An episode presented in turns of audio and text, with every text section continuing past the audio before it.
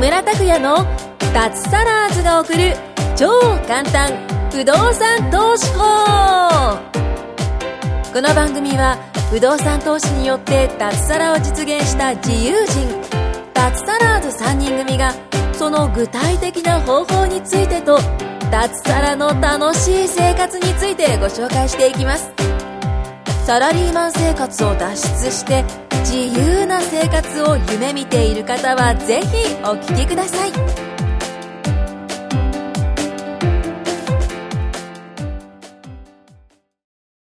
はい、こんにちは。木村です。はい、こんにちは。今回もよろしくお願いします。お願いします。お願いえー今回も、藤本さん。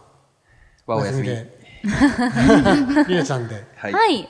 4人でやっていきたいと思うんですけど、はい。はい。お願いします。あの、前回の続きでね、えっ、と、まあ、ぶ舞子さん、森田県のね、売却物件が1億ぐらいとかって話になったんですけどね、これ、本当に何もしてないとね、その、えっ、と、利益、ポンと持ってて、その税金も変わってくるんですね。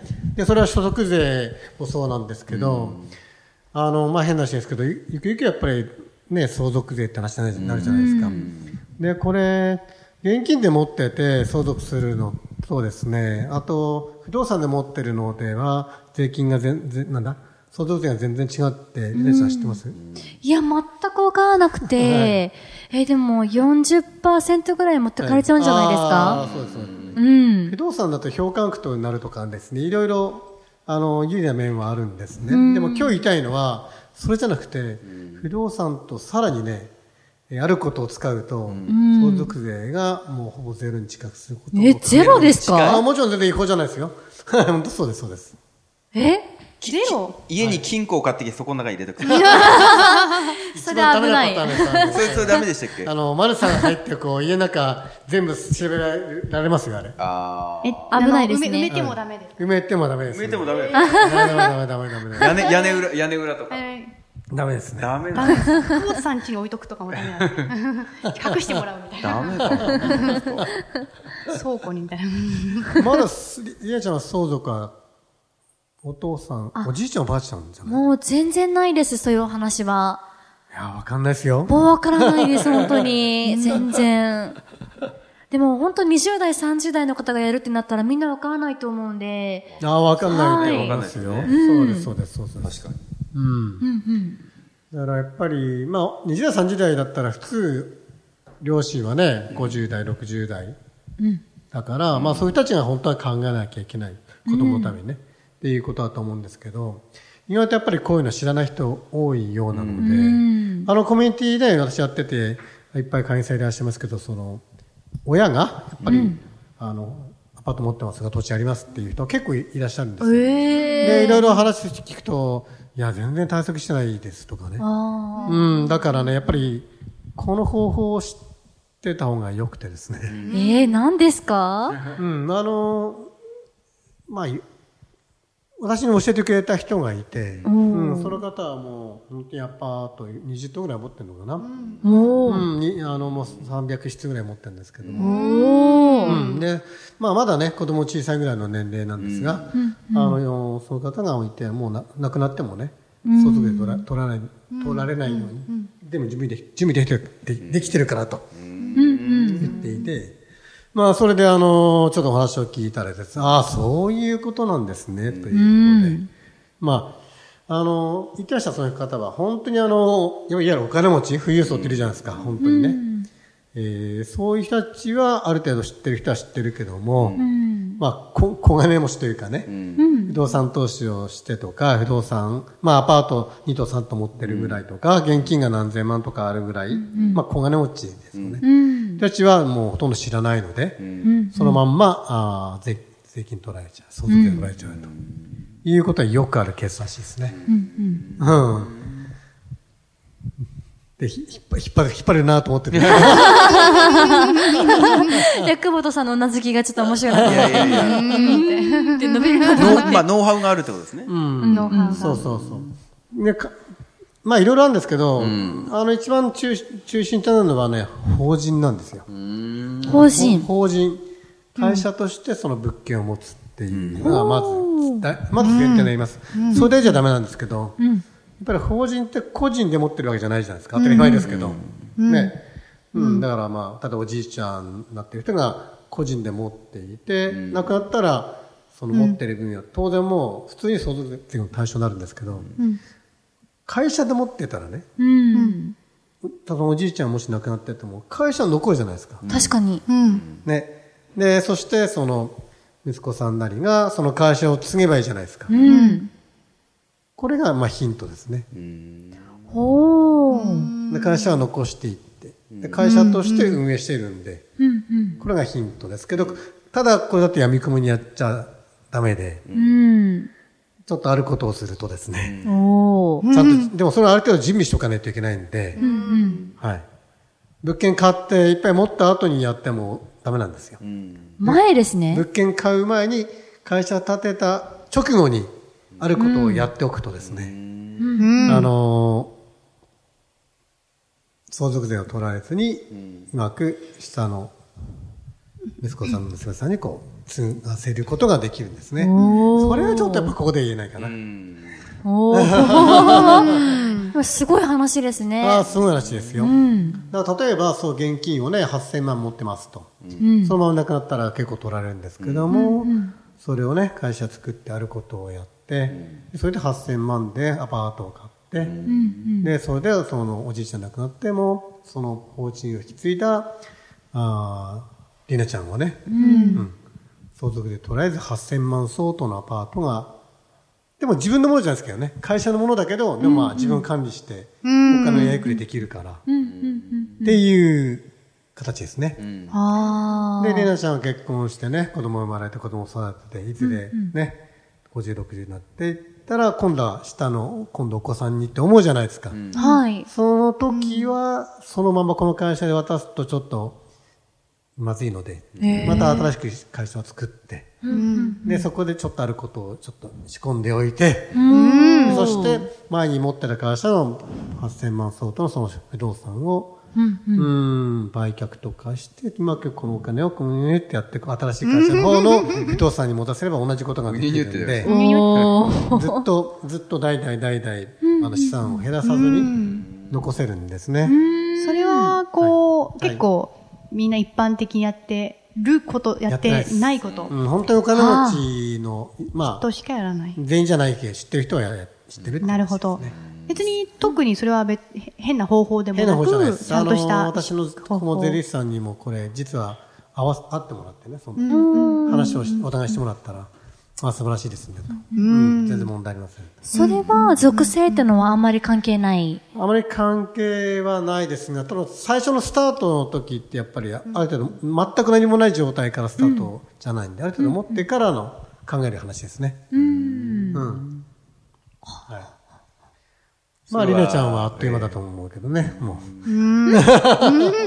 それは具体的に物件の不動産規模によってなんですか、何部屋以上とかそうですね。うん、規模にもよります。はあ。あんだってあんまり小さかったら、そんなに相続税かかんないから。そもそも。うん、1000万、2000万とか相続税かかんないから。あれ4000万以上でしたっけ？なんか。だから、今、戸建例えば戸建て、東京に1戸建て持ってたとしましょうか、戸建て。一軒家。これで普通に4000万超えたりするんで。ええ、高だからい。今までは相続税に関係ない一般一般の普通のサラリーマンが、ね、例えば世田谷とかに持ってたらね、土地だけでも5000万とかするんで。ね、だよね。うん。その大きくない家でもだよ。ええ。だからもうそうなると相続税対象になるんで、取られちゃうんですよ。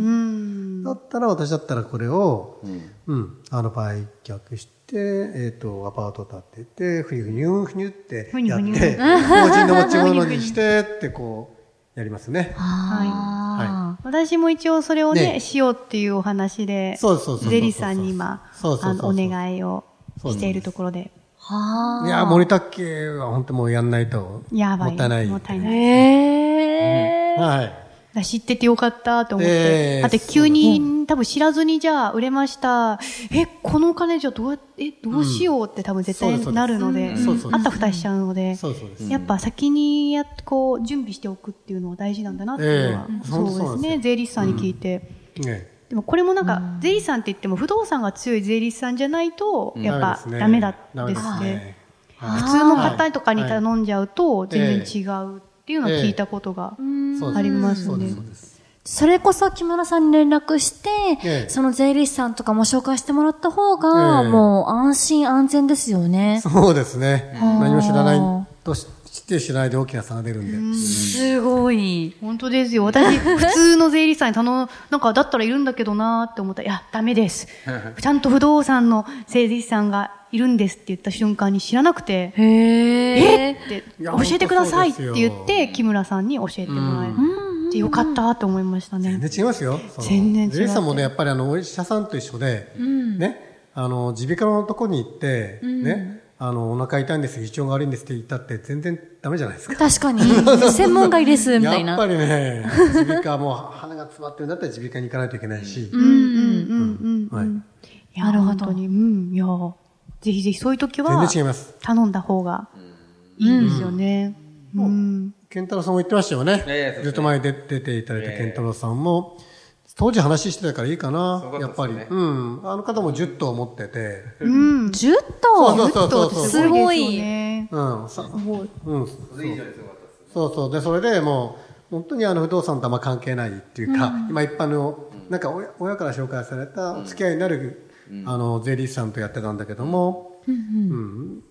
私の税理士さん、えーこういう人ですって言ったら紹介を受けて、あ紹介さ,、ね差し上げて、打ち合わせして20分で、あこれだったら、うん、100万円変わってきますよって言われて、目がこんな、もう飛び出るぐらいに、も もっとだったような気がします。うん、うん百、うん百万。うん百万のその、あの、今までは税金として払ってたものが浮くという。へえ。年間ですよ。うん百万食って、300でかいでだったらよね。10年間だったら3000万だったね、という確かに。話なんですよ。なるほど。それは、やばいです。そうなんです。なんか本当情報って知ってるか知ってないかだけですよね。そうです、本当そうです。怖い世界ですね。怖い。まあ逆にでもシンプルっちゃシンプルですよね。あそうですよ。うん。はい。はい。だから不動産投資はもう本当にね、情報戦、人脈戦なんですよ。うん。頑張って頑張ったなんていうもんじゃないんで、ちゃんとね、やり方を、効率よいいいやり方があるんでね。うん。はい。いやー、勉強になります。うんうんうん。そこもやっぱ実績のある木村さんに学んだ方が早そういやー、ですね。もう本当その通りです。いやいやいやいや。いや、そういうと自分だってね、このコミュニティを立ち上げて、そこでやっぱり、あの、つながったいろんな人たち、これ税金関係だけじゃなくてね、修繕得意な業者さんとか、いろいろ教えてくれるのが多いんで、私だって恩恵預かってるんですよ。そう、コミュニティのおかげですね。確かに。あ、やっぱ出会う人が増えると、やっぱそれなりに情報もいっぱい入ってきますもんね。そういうこと、そういうこと。うん。そういうことなんですよ。情報いっぱい入ってくるんですよ。はい。集団力と呼んでるんですけどね。やっぱね、集団力が大きいですよ。何でもそうです。何でもそうです。確かに確かに。ふと入ってきますもんね、情報あえが。て言いますね。え、それ何みたいな感じで。そうそうそうそうそう。そう、ちょうどね、やっぱこう求めてた時にちょうどね、ピンポイントで入ってきたりとか。ええでもやっぱそれって行動しないで、行動したりとか、ええそういうところに行かないと入ってこないから、一こないですね人でなんか調べても、なんかどれが正しいんだろう、このネット情報とか、本の情報とか。そうですね。ネットと本はもうやめた方がいいと思いますよ。うん。まあ、用用語をね、用語集で調べるぐらいいいけども、本当のノウハウとか、本当に、うん、なんていうかな、う裏ではないけども、やっぱあるんで、今言ったのはそうじゃないですか。うん。多分これどこにも書いてないですね。うん。すごい。すごいですよね。なんか、本当にいい情報って、なんか人からしか入らないって言いますよね。言いますようね。ん。やっぱ無料には、その、なんか、全然価値がないというか。うん。無料はね、いっぱい転がってますもんね。どんな情報でも無料だから適当でいいやって人もいるし、いると思うし。でもやっぱ人伝えだったりとかだと、その業者さんとのな関係もあるから、本当にことちゃんと伝えたりとか。ね、やっぱよく思ってたらその分ええ、よくこうね、うん。教えたいっていうのあると思うんで。うん。やっぱそうですよね。そうなんですよね。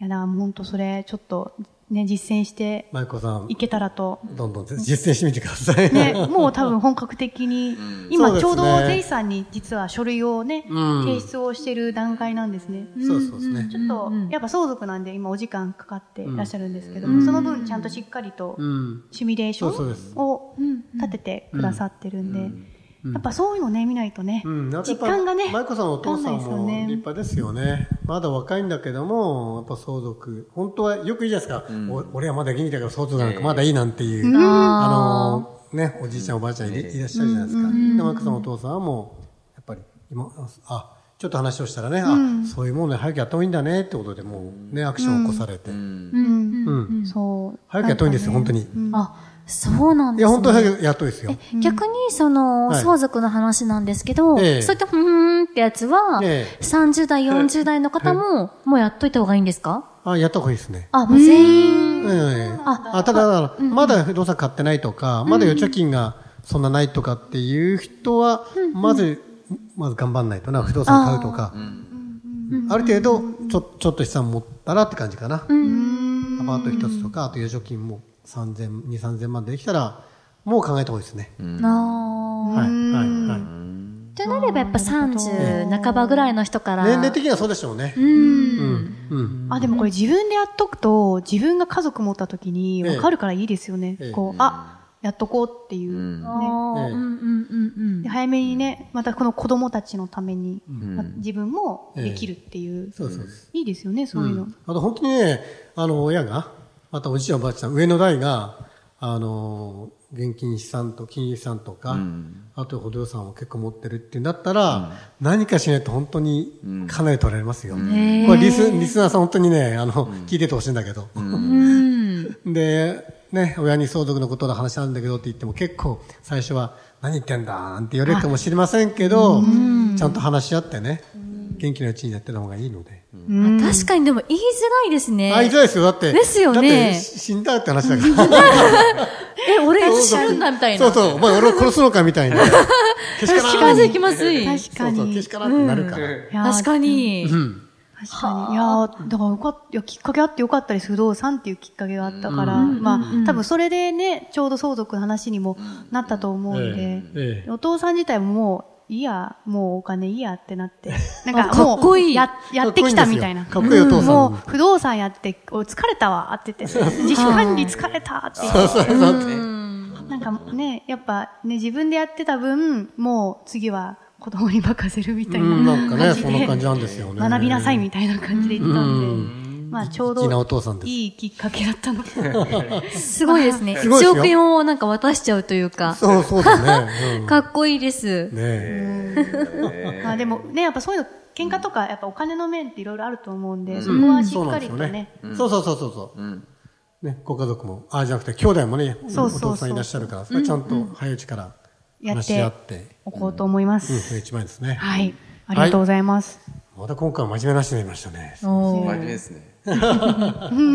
はい。ということで時間ですので、今回は以上です。ありがとうございました。はい、ありがとうございました今回も木村拓哉の脱サラーズが送る超簡単不動産投資法をお聞きいただきましてありがとうございました番組紹介文にある LINE アットにご登録いただくと通話や対面での無料面談全国どこでも学べる有料セミナー動画のプレゼントそしてこのポッドキャストの収録に先着で無料でご参加できます。ぜひ LINE アットにご登録ください。